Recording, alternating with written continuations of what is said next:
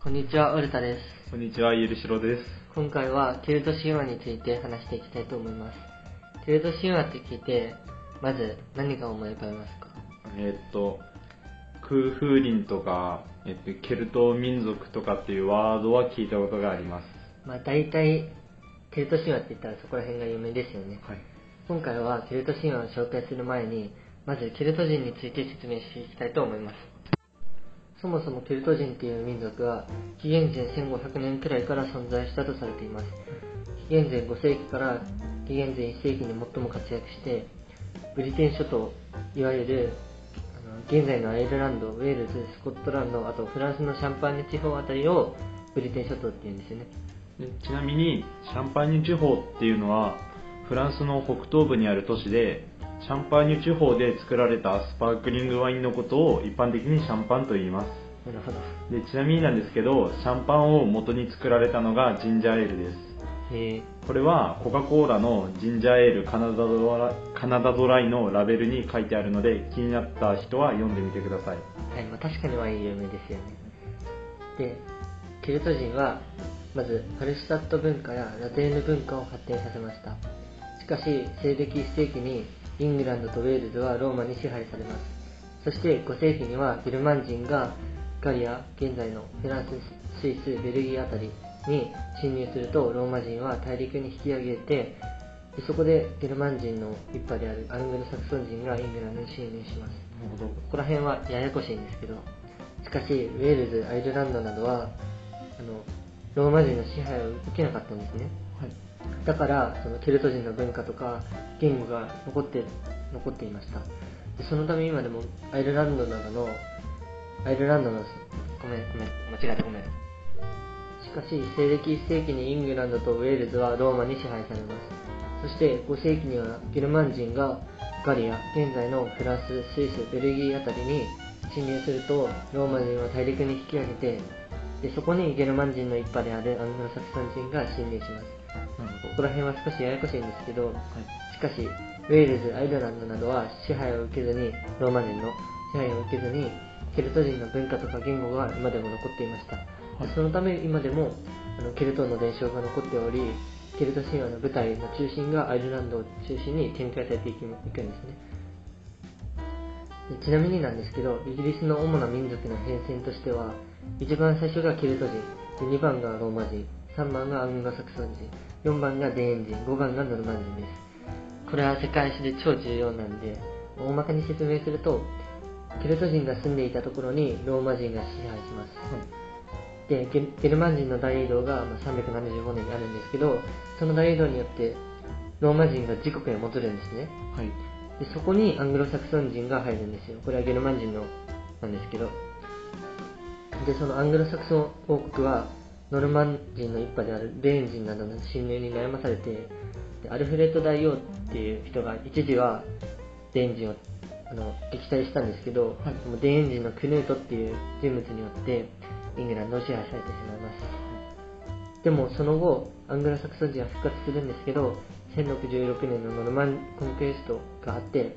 でノルマンディー公ウィリアムがウィリアム一世としてノルマン朝を建てます。まあ大まかに言うとイギリスはこのような民族の変遷がありました。あはい。えじゃあ、えっと、つまりケルト人ローマ人アングロサクソン人デーン人ノルマン人の順番が大事なんですね。はい、それがもう超重要ですね。あと1066年のノルマンコンクエストってあるんですけど、はい。まあ、これを一つのそのイギリスの建国年って考える考え方もあるんで、はい。まあ、重要な年号ですね、1066年。はい新しく歴史系ポッドキャストが始まりました。ボイスドラマで学ぶ日本の歴史。各ポッドキャストアプリにて絶賛配信中。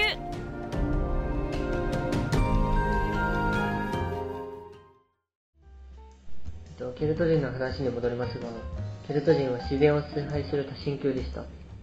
また、ケルト人は統率者のような人がいなかったんですね。だからそのタブ族の集まりみたいな感じでした。なるほど。ドルイドやドルイドスと言われる神官がいて宗教的指導や政治的指導をしていました。でケルト人っていうのは書物をあまり書かず自分で記憶することを重視重要視したそうです、うん。だから書物とかのことはあまり信用しなくて、はい。自分の記憶とか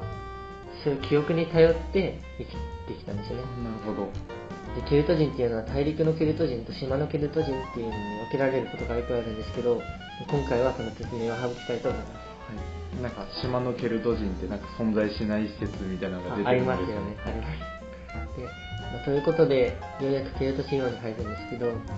一概にそのケルト神話って言っても大きく分けて3つからなっていて、1つ目はアイルランド系の伝承です。2つ目はスコットランド系の伝承。これはオシアン群と言われています。で、3つ目はウェールズ系の伝承です。ですが、伝承は圧倒的にアイルランドのものが多いんですよね。まあそのさっきも言ったんですけど、ケルト神話の中心がアイルランドだから、はいアイルランドのものが多いんですけど、えー今回はアイルランドの系の伝承について紹介していきたいと思います。えっと、さっきケルト神話って言っても3つ分けられるって言ったんですけど、はいアイルランド系の伝承にも、まあ、大きく分けて3つからなっていて、で 1, つ目は、スターの物語群、2つ目はアルスター物語群、3つ目はフィアナ物語群に分けられます。3つあるんですけど、アルスター物語群とフィアナ物語群について紹介していきたいと思います。まず、アルスター物語群なんですけど、多分これが一番有名ですね。まあ、さっき言ってくれた空風林もそうなんですけど、空風林とかスカサハとか、あと赤枝の戦士団とかあーはいはいがそれに当たります。で、またアルスター物語群の物語の中心が、アイルランドのアルスター地方っていうんですね。でダーナ族の後のミレー族たちの支配のこの時代の戦士などについての物語がここに書かれています。なるほどで次に、フィアナ物語群なんですけど、これはフィン・マックールとフィアナ騎士団、ディルムット・オディナンなどの話です。これらは英雄とかの話です。まあ、そのクフーリンとかについての、ここら辺の説明はまた今度しようと思います。はいその他にも、ケルト神話っていうのは神とか妖精が魔術を使ったり、トコアカの国っていう楽園に住んでる人は不老不死で娯楽に溢れていたなどのような不思議なファンタジー的な要素を含んだ物語が多くあるんですね。はい。だから現在でも結構人気があるんですけど、なるほど。ちなみにそのケルト系の物語はカエサルの書いたガリア戦記に記されています、ケルト人は文字を使用しなかったのでそれについて知る文献も少なくてで歴史的にもまだまだ不明な点が多いんですよね。というわけで今回ケルト神話を紹介したんですけど実はケルト神話は日本神話と似たような点が多くあるんですね。へまあ、今回はそれはさ省くんですけど、まあ、気になる方は自分で調べてみてください、で話は変わるんですけどあの最後にケルト人の文化について少しだけ紹介していきたいと思いますケルト音楽ってあるじゃないですか。あはい。でもこれってケルト人が起源かどうかって分かっておらず一般的にケルト文化圏と呼ばれる地域の伝統的な音楽のことをあのケルト音楽って言うんですけどはいケルト音楽は中世ヨーロッパ的な世界観を持ってファンタジーのような独特の音楽も人気があります。あはいはい。現在でもよく作業用 BGM とかと指摘されていますね僕も聴いているのでぜひ聴いてみてください、はい。ご清聴ありがとうございました。ありがとうございました